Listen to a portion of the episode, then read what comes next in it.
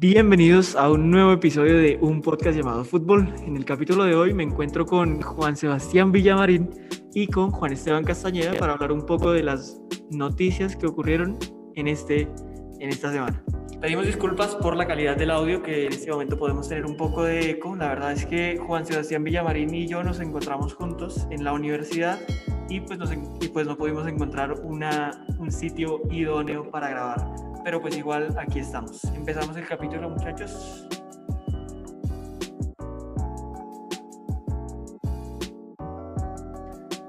Así que muchachos, sin nada más que añadir, tenemos que empezar. Este tema es propuesto por Villamarín y hay que hablar de la salida de Rafael Barán del Real Madrid hacia el Manchester United, muchachos. No sé qué opinen acerca de esto.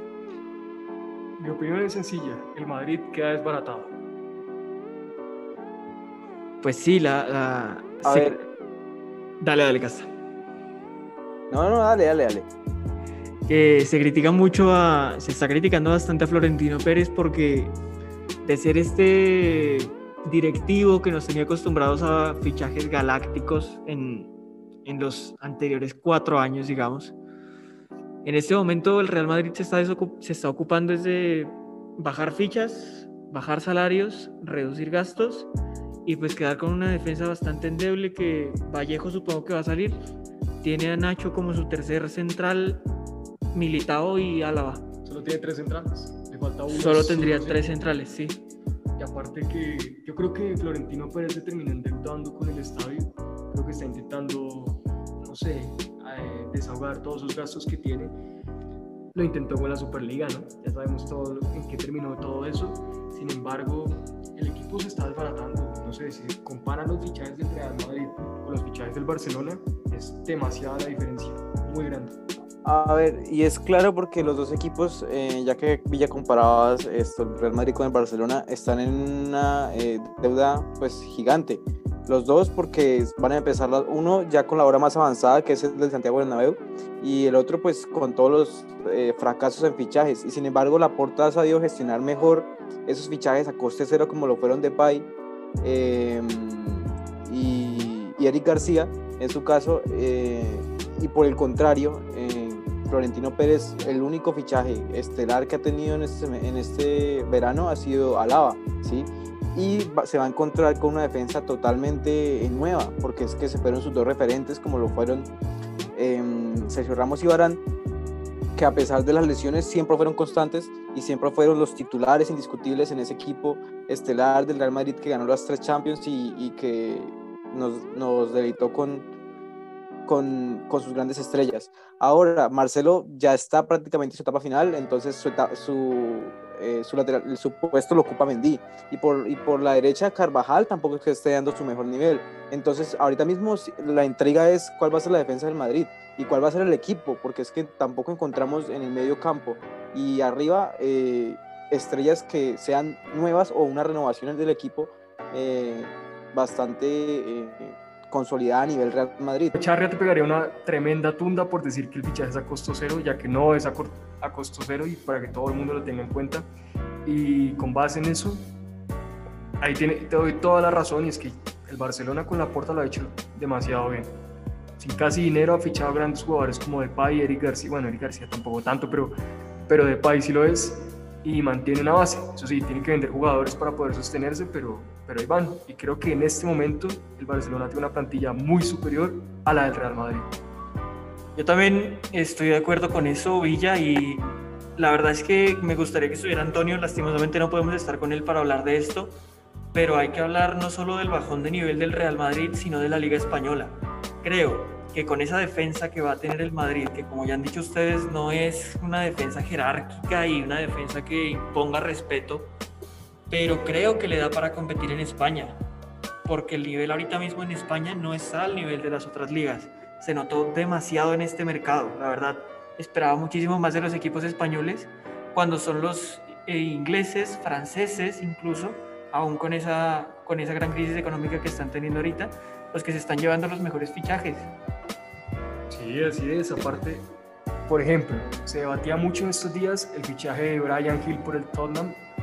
Eh, porque sencillamente que un jugador español diga que prefiere jugar en la Premier League antes que en la liga es un golpe muy bajo para la liga. No sé, Tebas tendrá que corregir ahí algunas cosas, algunos detalles, porque la liga se le está cayendo.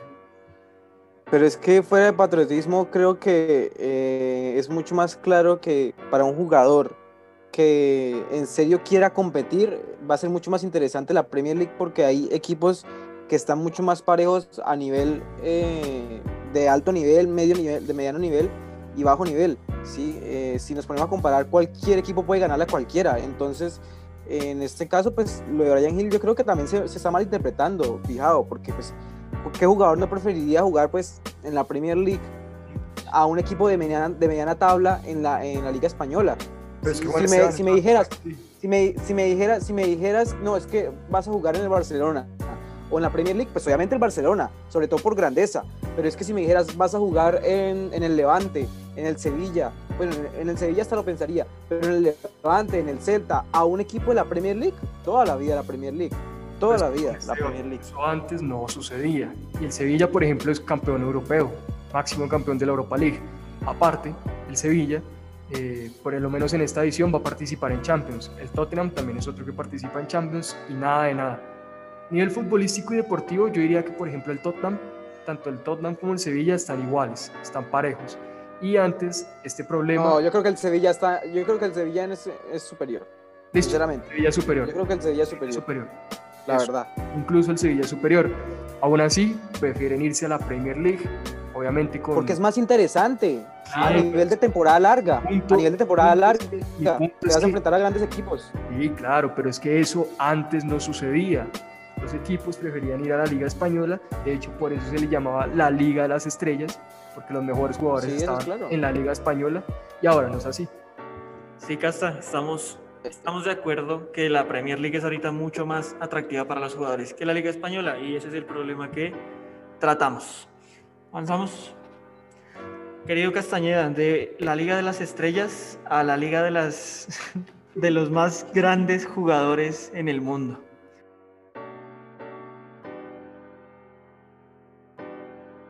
Nuestro querido fútbol profesional colombiano Casta, que en, este, en esta fecha dejó como, protagonismo, como, protagonista a tu equipo y en particular a un jugador, Brian Fernández, que no sé si en su carrera haya marcado otros tres goles. Así es, Tiago. Eh, el Bucaramanga como protagonista sobre todo eh, por haberle ganado a Santa Fe, por haberlo tenido eh, contra las cuerdas y por haberlo goleado en gran parte del partido y por conseguir su segunda victoria consecutiva, ¿sí? Dos partidos, 6 de 6. Y como tú lo dijiste, eh, el triplete de Brian Fernández que para muchos sorprendió y es más, el, Bucaramanga también sorprendió porque hace más de 20 años que no anotaba tres goles en un primer tiempo y hace mucho, eh, hace muchos años que no se veía un Bucaramanga jugando tan bien y sobre todo eh, ante un gran equipo como lo de Santa Fe porque es un equipo campeón internacional y es un equipo con grandes jugadores. ¿sí? Y es más, los, los goles de Santa Fe fueron errores del Bucaramanga. ¿sí? Eh, también quisiera hablar pues, de, la, de una polémica que hubo en el penalti. No sé si ustedes consideran que fue penalti o no. Y, aquí tal vez podríamos entrar a hablar eh, de, de, lo que pasa con el VAR en Colombia. Porque, a ver, no, es por, no quiero ser esto subjetivo en ese sentido, eh, pero el Bucaramanga también tuvo un penalti en, el, en, la primera fecha, que para mí tampoco era penalti. Ese, ese es el problema, Juan Esteban. Algunos le quitan y otros le dan. Entonces, ¿cómo hacemos? Aparte del partido del Bucaramanga, antes de hablar del Tolima, por favor, quiero que ustedes hablen de eso, yo no quiero hablar de eso. Eh, toco el partido del Cali, prácticamente los jugadores no se pueden tocar, un deporte que es sumamente de contacto, porque si no les pitan penalti. Creo que el VAR, el VAR, yo siempre lo he dicho, mientras sea una herramienta utilizada por el hombre, es difícil que se logre utilizar de manera adecuada. Pero, pero, pero, claro, ¿por qué en Colombia, por qué en Colombia se ve más claro esos errores que en otros sitios? ¿Por qué en Colombia? ¿Cuál es el problema? Precisamente por eso Castañeda y de una vez informamos a todos nuestros oyentes que estamos preparando un especial para saber por qué esto está pasando en Colombia. Y sí, tienen razón. Tres partidos que se marcaron muchísimo, incluso creo que hay otro partido que tuvo, que tuvo líos arbitrales, pero sí, Cali Medellín, Bucaramanga Santa Fe y nuestro querido amigo Bucaramanga Patriotas. También Bucaramanga Patriotas. Ah, sí, pero pues de, de, la anterior fecha acá está. Pues, ah, ok, ok, ok. Y mi querido amigo Pijao, nuestro experto tolimólogo en UPLF, Nacional Tolima. Primero, Nacional hacia, eh, a grandes rasgos, jugó bien, me parece que hizo un buen partido. Andrés Andrade está reafirmando que es un gran jugador, que es un jugadorazo y que esperemos que siga en ese nivel. Pero hay una, hay una jugada que merece debate. No sé, es, me parece muy, muy, muy difícil formular un juicio de valor. Villa y Casta, espero que no me trates de, de, de tibio en esto que voy a decir, pero sí creo que es muy subjetivo la cámara, la cámara del bar que muestra pues, la transmisión de Win Sports sí, sí muestra un contacto de Miranda al, al, arquero. O sea, el contacto existe. De ahí a que ese contacto termine en que, en que el arquero de Nacional suelte el balón, pues es difícil. Eso solo lo sabe, se me fue la, es, eso solo lo sabe Quintana. No sé.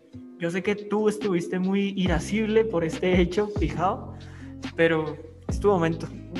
Listo, sí, eso te iba a decir, Pijao, dale. O sea, ya te desataste completamente en el partido, ahora sé objetivo, lo más objetivo posible. A ver. Objetivamente, objetivamente. Aldair Quintana cometió un error garrafal. Es decir, no se le puede resbalar el balón de esa manera. Miranda ni lo iba mirando al arquero, Miranda no se le atravesó en ningún momento al arquero, Aldair Quintana fue el que, el que tocó a, a, a, Miranda y de ahí, de esa manera, cuando Miranda ve que se le cae el balón, Aldair Quintana él reacciona y mete el, mete el balón adentro. Pero si Miranda no, hubiera, no se hubiera dado cuenta de que el balón se le hubiera resbalado a Aldair Quintana, en la vida, en la vida hubiera notado que Quintana lo tocó.